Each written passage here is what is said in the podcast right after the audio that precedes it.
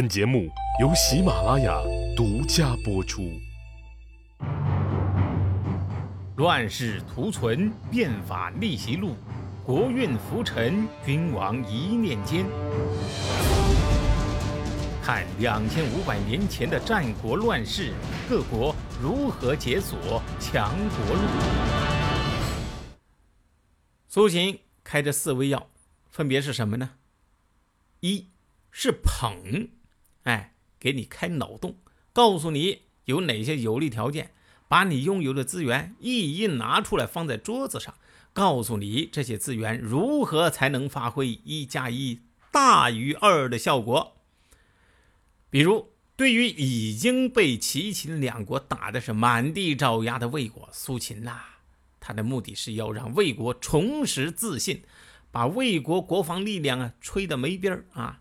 今窃闻大王之族，武士二十万，苍头二十万，奋骑二十万，司徒十万，车六百乘，计五千匹呀。武士就是魏武族啊，是魏国最精锐的王牌主力。苍头奋骑，那至少也是操起刀就能上战场的壮年男子。你外加六百辆战车，五千骑兵，这个数字呀，显然带有很大的水分。不要忘了，你那个时候的魏国呀，先后被齐国的田忌、孙膑在桂林、马陵干趴过两次，又被未鞅啊在河西干趴过一次，精锐部队早已是丧失殆尽了。你就算再拼凑出来，那个战斗力早已不是吴起、庞涓时候的魏武卒了。而且呢，就算魏国最强大的时候，那也不可能养得起二十万常备军呐。但是呢，看破不说破呀。作为曾经的地区霸主，魏国君臣的那个大国心理呀还在啊。这个时候需要的是什么？重拾自信呐。所以呀，苏秦这么当面吹嘘魏国的实力呀，魏襄王不但没有任何违和的感觉，反而觉得，哎呀，看，哎。连苏秦这个洋人都说我们魏国强大呀，看来我们魏国还没那么怂啊，说明我们是真的强大哦。哎，苏秦是洋人，因为苏秦是周周周人嘛，啊，不是魏国本地人。这个人呐，在越是虚弱的时候啊，越需要其他人给自己打气。游说齐王的时候呢，也是这样。当然了，相比魏国。这个时候的齐国呀，已经具备了和秦国不相上下的实力。不过呢，齐国的大臣们却都是些怂包，据说呀，都是被秦国收买了，个个鼓吹绥靖言论，大谈齐秦和平，就跟这个二战时候的张伯伦政府一样啊。英国的苏秦呢，就跟这个齐威王就说了，说齐国呀是四塞之国呀。地方两千余里，根本不怕别人来打吧？人口多，你光临淄城一个号召就能组成二十余万军队啊！要钱有钱，要粮有粮，要兵有兵，敌人又进不来，你怕个什么呀？啊！这个齐威王啊，本来就是个生猛的人，被苏秦这么一搅和，又雄起来了。楚国呢？本来就是个自大狂，因为他呀地方本来就大，江淮流域基本都是他的地盘哎，再送上一个捧字诀，那就更要上天了。陈情令山东之国奉四时之县，以成大王之明诏啊。韦社稷奉宗庙，立誓练兵，在大王之所用之啊。这是要干什么？苏秦的意思就是啊。大王，您要是听了我的，这个武林盟主啊，就是你的啊！我能让其他几个国家都听你的号令。这个楚国呀，本来就一直不被其他国家当做正统。苏秦呢，甩过来这么一顶武林盟主的帽子，楚宣王立刻就有了大国瞬间崛起的即视感。哎，这顶帽子啊是不戴也要戴了。第二味药呢，是吓，就是吓唬的吓啊！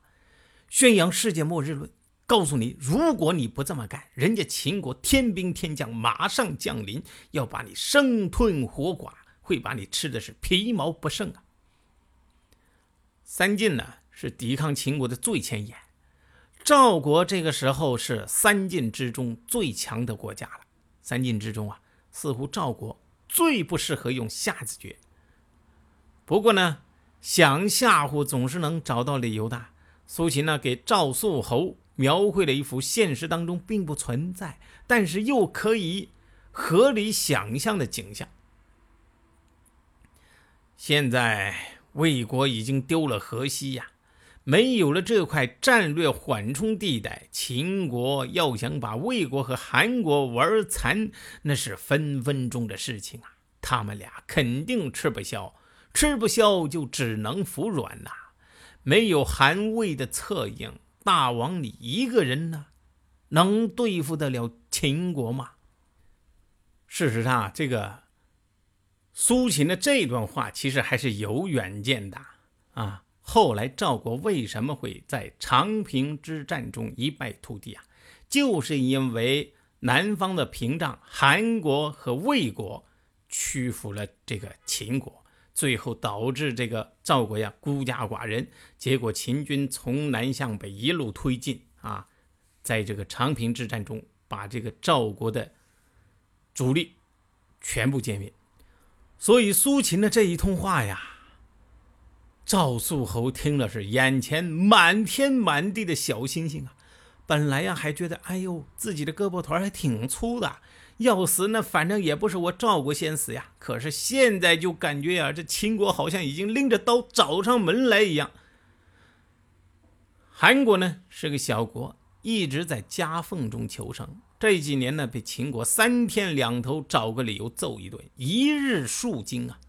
苏秦呐，火上浇油，直接向韩宣惠王抛出亡国论，说：“大王，你要是向秦国服软了，秦国肯定会向你要宜阳和成高这两个地方。你今年给他，他明年又来要，你不给他就打。那么前面给的地不等于就是白给了吗？”大王之地有尽，而秦之求无已。以有尽之地立无已之求，此所谓誓愿皆祸者也。不战而地已消矣。韩国呀，可就这么大点儿的地方，喂不饱秦王的贪欲啊！你想拿土地换和平，最后换来的一定是仇恨呐！秦国呀，不要一枪一弹。就能把你的韩国地盘清零啊！而楚国的特点呢是大而不强，虚胖，虚胖也要下嘛。秦之所害莫如楚，哎，谁让你那么大呢？命中注定你们俩是势不两立呀！你跟其他国家联合，秦国就要来求你。割地给你，你要是犯贱，想跟秦国眉来眼去，甚至勾搭成奸，你得奉上你的肉体割地给人家，否则呀，人家可看不上你呀。第三味药呢是计，哎，给你壮胆。凡是犹豫不决的、胆小怕事的，就从情绪上挑逗你，给你一针肾上腺素，哎，让你六十岁的心脏。秒变十六岁，活力四射，精神焕发呀！比如对这个韩国这样的小国，先把他吓得半死，再来个激将法，把他呀从地狱里面拎出来送到天堂去。说你韩国要怎么样？宁为鸡口，无为牛后啊！宁可这个做这个鸡嘴巴，至少是干净的，不要做牛屁股。因为什么呀？牛屁股太臭了。大王，你想跟着秦国混，不就等于跟着牛屁股后面闻臭味吗？大王如此贤明，韩国又武器一流，你要去闻牛屁股，我苏秦都替你嗨臊啊！四呢是蒙，哎，为你的精神鸦片，这味药啊，麻醉药，描绘美好蓝图。大郎服药吧，吃了这副药啊，病就好了。像潘金莲一样啊，故意不说这个药里边有砒霜，屏蔽对你不利的信息，让你呀忘记烦恼和担忧啊，这个就沉醉于那个喷云吐雾当中，捧起合纵这碗药，义无反顾，一饮而尽呢。哎，怎么听怎么都感觉苏秦呢，就像现在那些卖保健品的哈。再给这个赵肃侯描绘了一幅赵国将匹马单枪挑强秦的恐怖图景之后，苏秦呢又立刻画了一幅六国伐秦的浪漫而又激情的场面，令天下之将相会于环水之上，通致结盟，邀曰：“秦攻一国，五国各出锐士，或挠秦，或救之。”有不如约者，五国共伐之。一人有难，大家帮啊！有人不帮，我们就一起揍他。结盟啊，靠人质，靠发誓。问题在于，对于政治家来说，誓言算个球啊啊！至于人质嘛，就算是太子做人质，难道太子的命比当国君的爹更重要啊？许诺给楚国一个武林盟主的位置，那更是在蒙啊！中原几个自诩正统的国家，能听一个蛮夷呼来喝去的？至于齐国，那也要靠蒙，因为对于齐国来说，他在遥远的东方，秦国并不是眼前的现实威胁，为啥要跟着你去干这桩得罪人的事情呢？而且呀，齐国完全有更好的选择，就是。让这个秦国和其他国家打成两败俱伤，我齐国是不是才能独霸天下呀？啊，我觉得这个前苏联啊，就是这方面的高手。当年这个朝鲜战争，联合国表决出兵决议的时候啊，他只要投一张反对票，这个联合国呀就没法出兵。但是呢，这个苏联呢，他故意缺席，哎，不投反对票来阻止，然后呢？又让中国出兵朝鲜，暗中啊给武器支持中国跟联合国军开打，结果是中美两国消耗国力，他在欧洲呀坐收渔翁之利。但是这些不利的信息呀，或者更有利的选择呢，苏秦是不会跟这跟这个六国君主提的。他在游说过程当中啊，坚决执行两个凡事。凡是对合纵有利的，说深说透，不惜啊夸大吹捧；凡是对合纵不利的，竭力回避。总之一句话，骗死人不偿命。这样的骗术真的高明吗？未必呀。仔细推敲，你就会发现，苏秦的不少说辞呀，漏洞百出。但是在合纵的初期啊，并不影响他骗术的成功。为什么呢？各取所需呀。六国之所以同意合纵，并不是一定要真的应付苏秦的合纵战略，而是着眼于现实的需要。燕国可以免除齐赵的威胁，三晋不必单独面对强秦的恐惧，楚国呢做了武林盟主，圆了追求了几百年的号令诸侯的梦想。齐国呢？借着整顿国内的政治风气，至少啊也没坏处。这样看啊，齐国参加合纵得到的政治利益最少，所以啊，后来最先反水的也是他。你不管怎么说呢，在苏秦的全力撮合之下，人类史上第一个联合国成立了。联合国驻地不是。美国的纽约啊，那时候纽约还还还是一片原始森林呢，而是在赵国的邯郸，首任的联合国秘书长苏秦，那个时候啊叫纵乐长。不过这个史上首任联合国秘书长啊，却没有风光多长时间，这是怎么回事呢？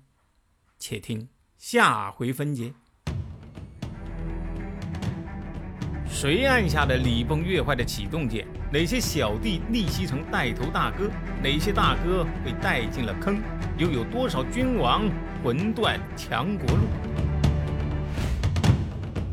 鸡哥从《资治通鉴》《战国策》《史记》中筛出战国大事件，为您剖析国运密码，轻松厘清战国乱史。